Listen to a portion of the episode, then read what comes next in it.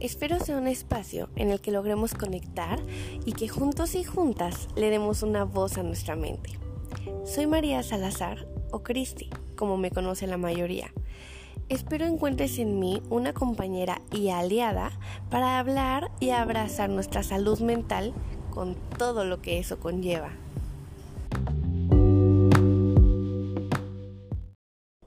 ...365 días después, aquí estamos nuevamente listos y listas para brindar por el fin de un año más.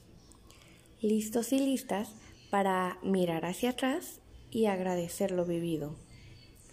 Sin embargo, no es solo agradecer lo vivido, sino realmente atreverte a soltarlo, a dejarlo en el capítulo de ese año que está por terminar, para poder iniciar con una nueva página totalmente en blanco el siguiente capítulo del que será el nuevo capítulo del libro de tu vida.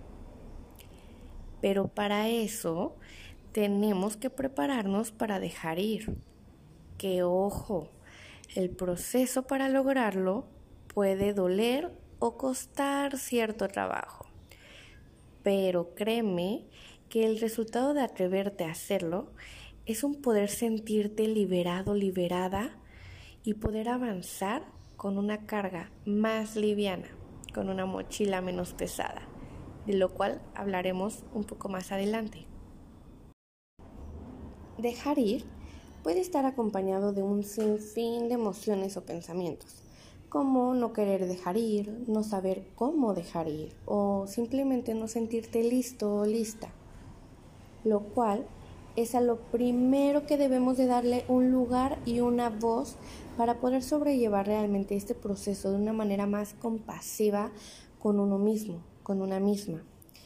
Pues al sentir que no estamos listos, listas para soltar y avanzar, podemos llegar realmente a ser muy duros, muy duras con nosotros mismos, con nosotras mismas, al juzgarnos sin comprender realmente o aceptar que está bien sentir ese miedo a lo desconocido y que en consecuencia está bien dudar de tu capacidad de fluir y avanzar en la vida. Pero ojo, porque digo que está bien sentirlo siempre y cuando realmente se le dé una aceptación a ese sentir y te permitas cuestionar y encontrar lo que hay detrás de ese temor, de esa inseguridad y, y que logres validar y abrazar ese sentir, porque al lograr hacer esto es que logras adquirir más herramientas para afrontar este proceso. El problema está cuando no te permites indagar en lo que hay detrás de ese sentir o de ese pensar, porque entonces continúas tu camino con una mochila llena de cosas que lo único que hacen es hacer más pesado tu caminar. Nadie nos dice que cada fin de año tenemos la oportunidad y la capacidad de hacerle una limpieza profunda a esa mochila, de decidir qué es eso que realmente nos fue útil este año y puede ser de ayuda para el siguiente, o también de descubrir y decidir qué es aquello que debemos de sacar de nuestra mochila con urgencia y dejarlo fuera para poder continuar nuestro camino hacia este nuevo año, hacia esta nueva oportunidad para reinventarte. Este aprendizaje, el aprendizaje acerca de esa limpieza profunda de esa mochila, llega de diferente manera a cada persona. A mí, por ejemplo, me llegó a través de escribir y de escuchar podcast.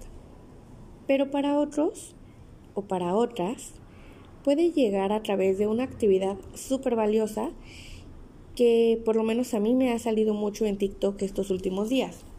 Y es acerca de escribir en un plato todo lo que te dolió este año y arrojar ese plato hasta que se rompa en mil pedacitos. Eso, esa es una actividad que se puede llevar a cabo como una forma de gritar todo aquello que no habías podido liberar o también como una forma de catarsis lo cual me parece que es una actividad increíble, pero que también necesitas tener en cuenta que todo aquello que te dolió en este año no va a desaparecer solo tras romper un plato. Ojalá fuera así de fácil. Pero para que realmente esto quede en el pasado, para que eso que te dolió realmente deje de doler, no basta solo con escribirlo y romperlo.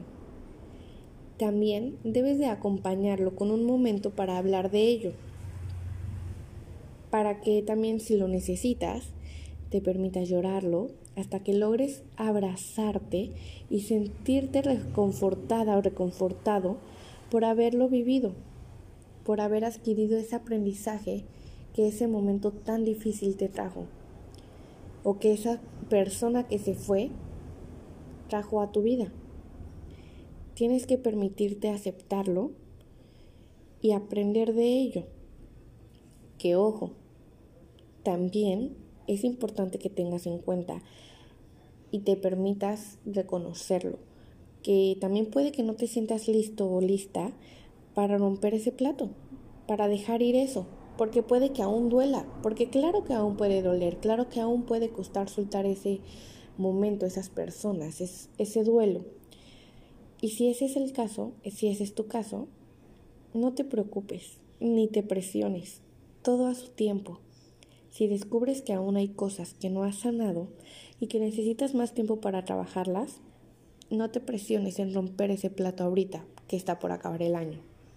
Guárdalo y cuando te sientas verdaderamente listo o lista para soltarlo, para seguir, que realmente te hayas dado cuenta que lo has logrado aceptar, sanar y abrazar, no importa si es enero del 2023, si es mayo, si es agosto del 2023, cuando tú te sientas listo, rompe ese plato.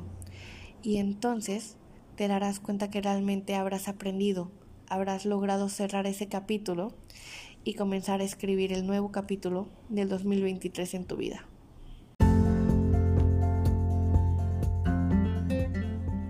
Gracias por acompañarme en este episodio. Recuerda que también puedes acompañarme en psicología.sadelu por Instagram para más contenido sobre salud mental. Te mando un abrazo muy, muy, muy fuerte en este último día del año. Y recuerda que no estás solo, no estás sola.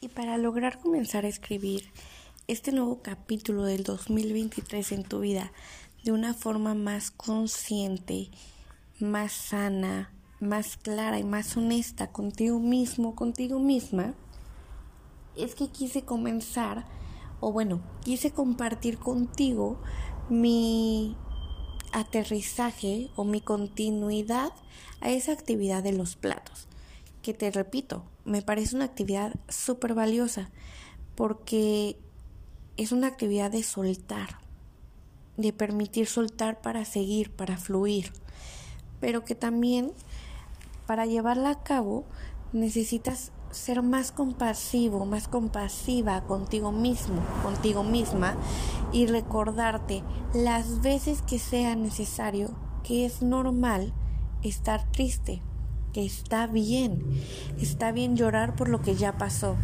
no importa que haya pasado hace seis meses, hace ocho, hace doce, está bien volver a sentir esa tristeza, volver a llorar si es que te dolió ese momento o incluso volver a llorar de alegría.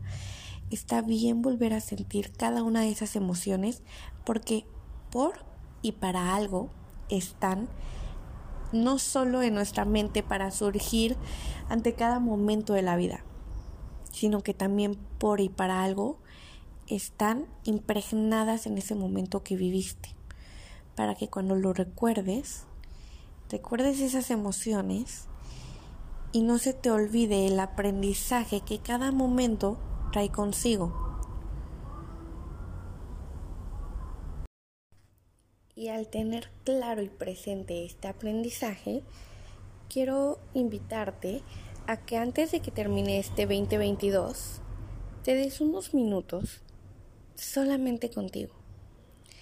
Minutos en los cuales te permitas escribir platicar contigo, te permitas apalabrar mínimo tres agradecimientos, mínimo tres cosas, tres personas, momentos, logros, problemas, adversidades que hayas vivido en este año y por las cuales agradezcas.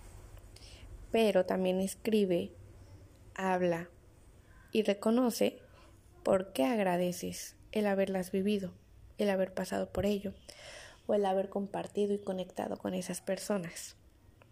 Una vez que hayas hecho esta lista, este escrito o este momento de practicar contigo, también quiero que te permitas escuchar el siguiente recordatorio. Estuvo bien esas veces que pensaste en ti antes que en los demás. Estuvo increíble esas veces que pediste ayuda, que te atreviste a decir que necesitabas de una mano, que necesitabas de un apoyo, de un sostén, para poder levantarte y seguir caminando más fuerte. También quiero que te reconozcas y te agradezcas por esas veces que dejaste de responder ante una discusión o que dejaste de responder esos mensajes, que pusiste una pausa a esas amistades, a esas relaciones que ya no aportaban en tu vida, que ya no te sumaban, sino que al contrario, comenzaban a restarte. Quiero que te aplaudas por las veces que dijiste que no, cuando no quisiste hacer algo y te mantuviste firme en ello.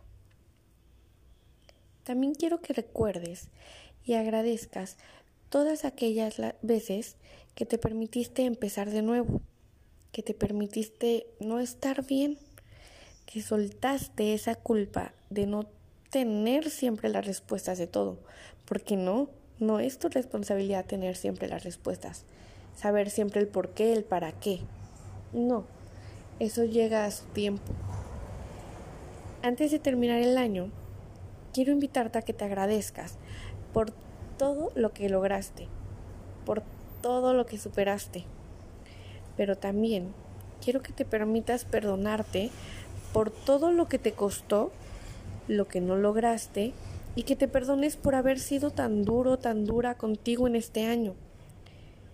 Y quiero que no olvides y recuerdes siempre que hay una versión tuya del 2021 que está muy orgulloso, muy orgullosa de lo lejos que llegaste y todo lo que superaste este 2022.